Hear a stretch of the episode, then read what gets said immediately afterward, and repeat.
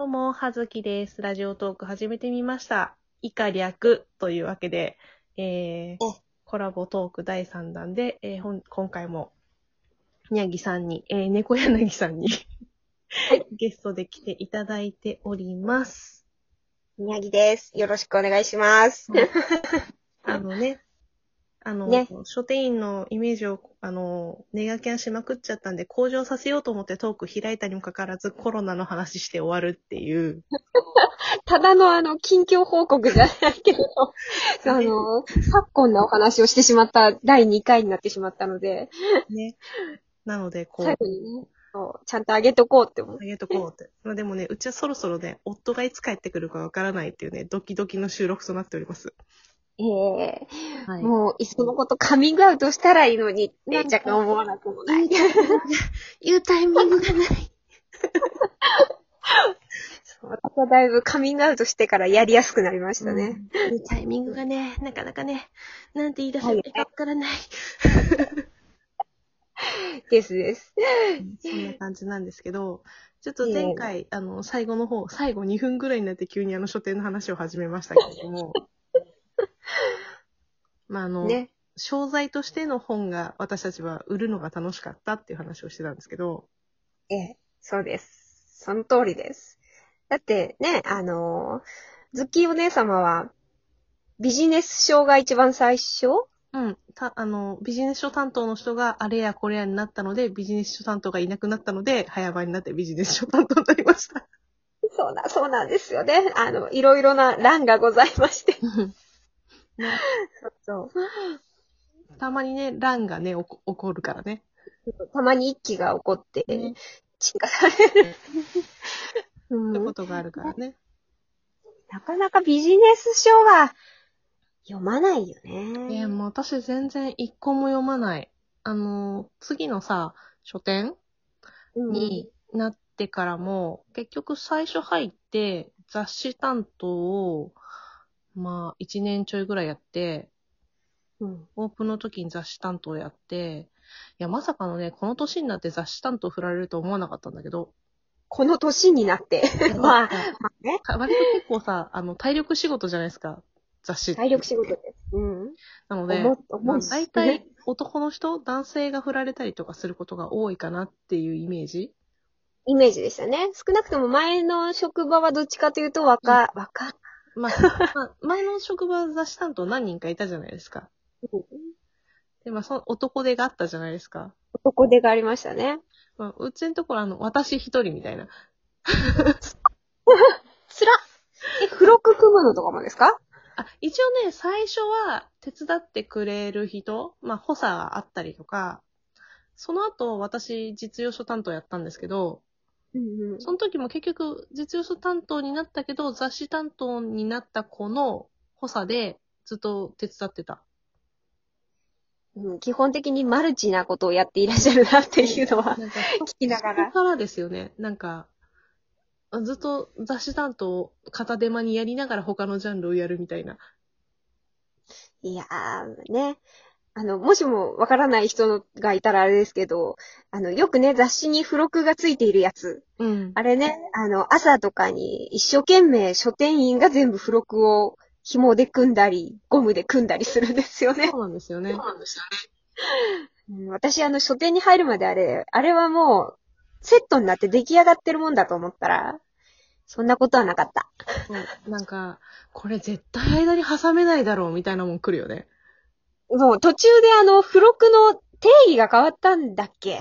なんですかね。ね、大きい、大きいものも付録にしてもいいよみたいな、もう傘とか、うんバッグとか、もう付け放題だぜっていうような感じで、ちょっと緩和されたあたりがちょっと頭おかしいぐらいに。うん、なり頭おましねかしかったね、あれね。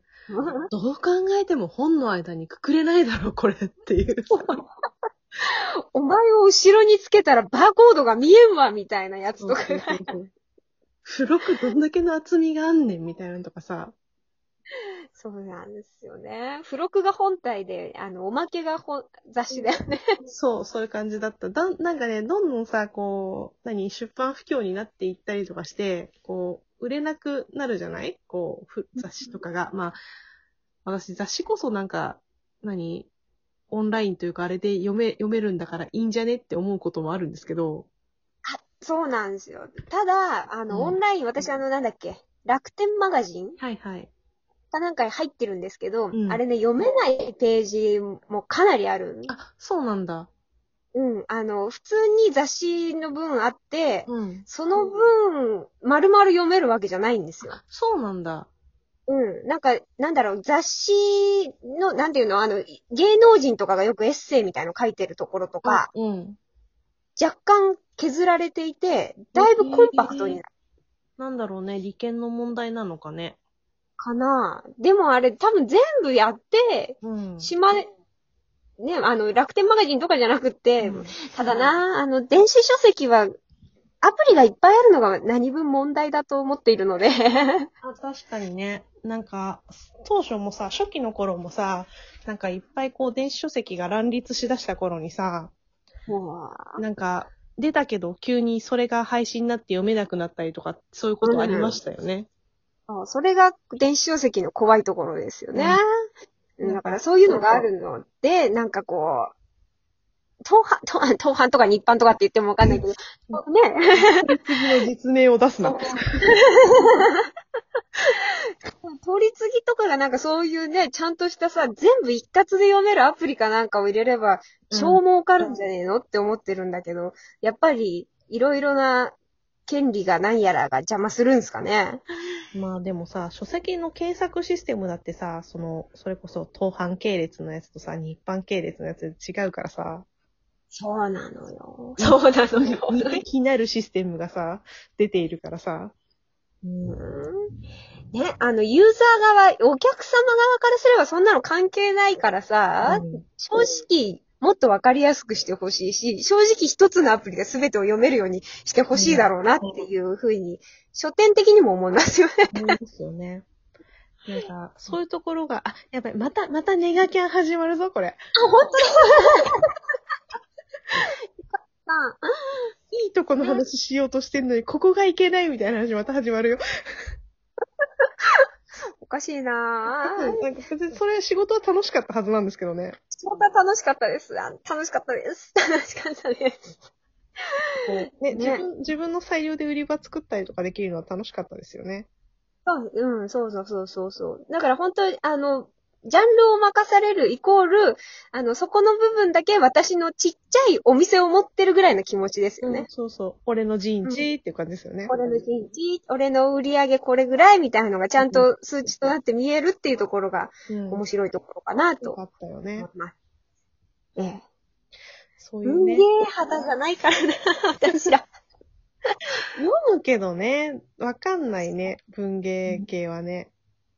文芸とかの人たちは愛が半端ないですよね。うん。もう本当に作品愛、作家愛が半端ないよね。うん、半端なくって、やっぱりその好きな作家さんが新刊出すってなったらもうポップか書いたり、うん新刊のあの棚作るのに忙しそうだったりしそう、ますね。フェアの棚みたいなの作ったりとかね。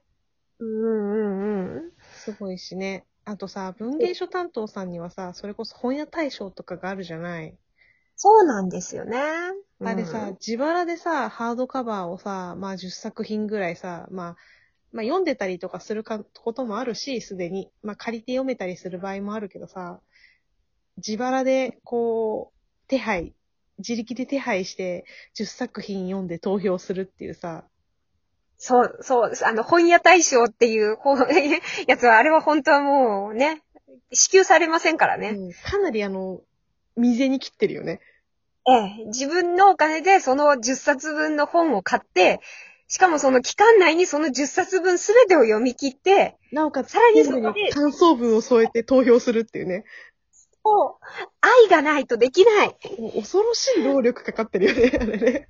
いや、本当に、それをなんかもう、朝からはね、夕方ぐらいまでお仕事して、下手すりゃ残業までしてる人が、その回読んで、感想文まで書いて投票するっていう、本当愛だけでできているぐらいの気持ちが。ね本当に頭が上がりませんわっていう感じですよね、あれね。私は、うん。ねえ。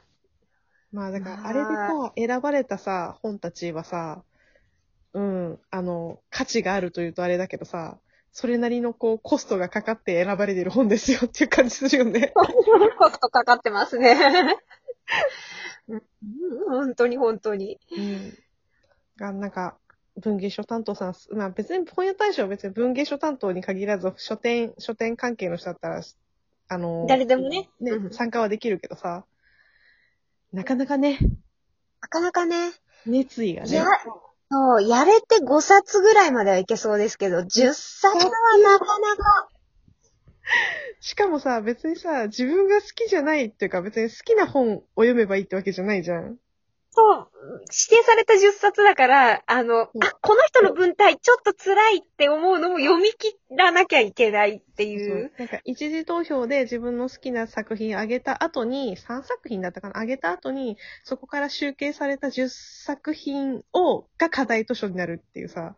そう。いやまあー、結構な時間がかかっている。しかもなんか10作品がさ、あの、上下巻だったりすることあるじゃないですか。そのうちの一つあり ありますね、ありますね。11冊とか12冊とかになってくるじゃないですか。今回上下巻です。上下巻多いみたいなのの悲鳴が聞こえるやつありますね。ね、あるよね。まあ、本当に尊敬をする。うん。あ、言まあでも共有ね、共有できるのはいい,、いいけどね。やっぱりその、だと思うけどね。思いますね。なのでね、ぜひ本屋大賞とかって上がったらね、読んでみてほしいよね。読んでみてほしいですね。うん。そう言ってたら、あと最後はほら、愛があるところで終わった愛がある。愛があるところで終わった。うんじゃあ、またあの、機会を見て、こう、書店、元書店員トークでもしましょうか。そうですね。それかなんかこう、おすすめ作品的な、あいいですね。えそういうことも、じゃあ、やっていきましょえ、ええ、よろしくお願いします。う。はい。ではでは。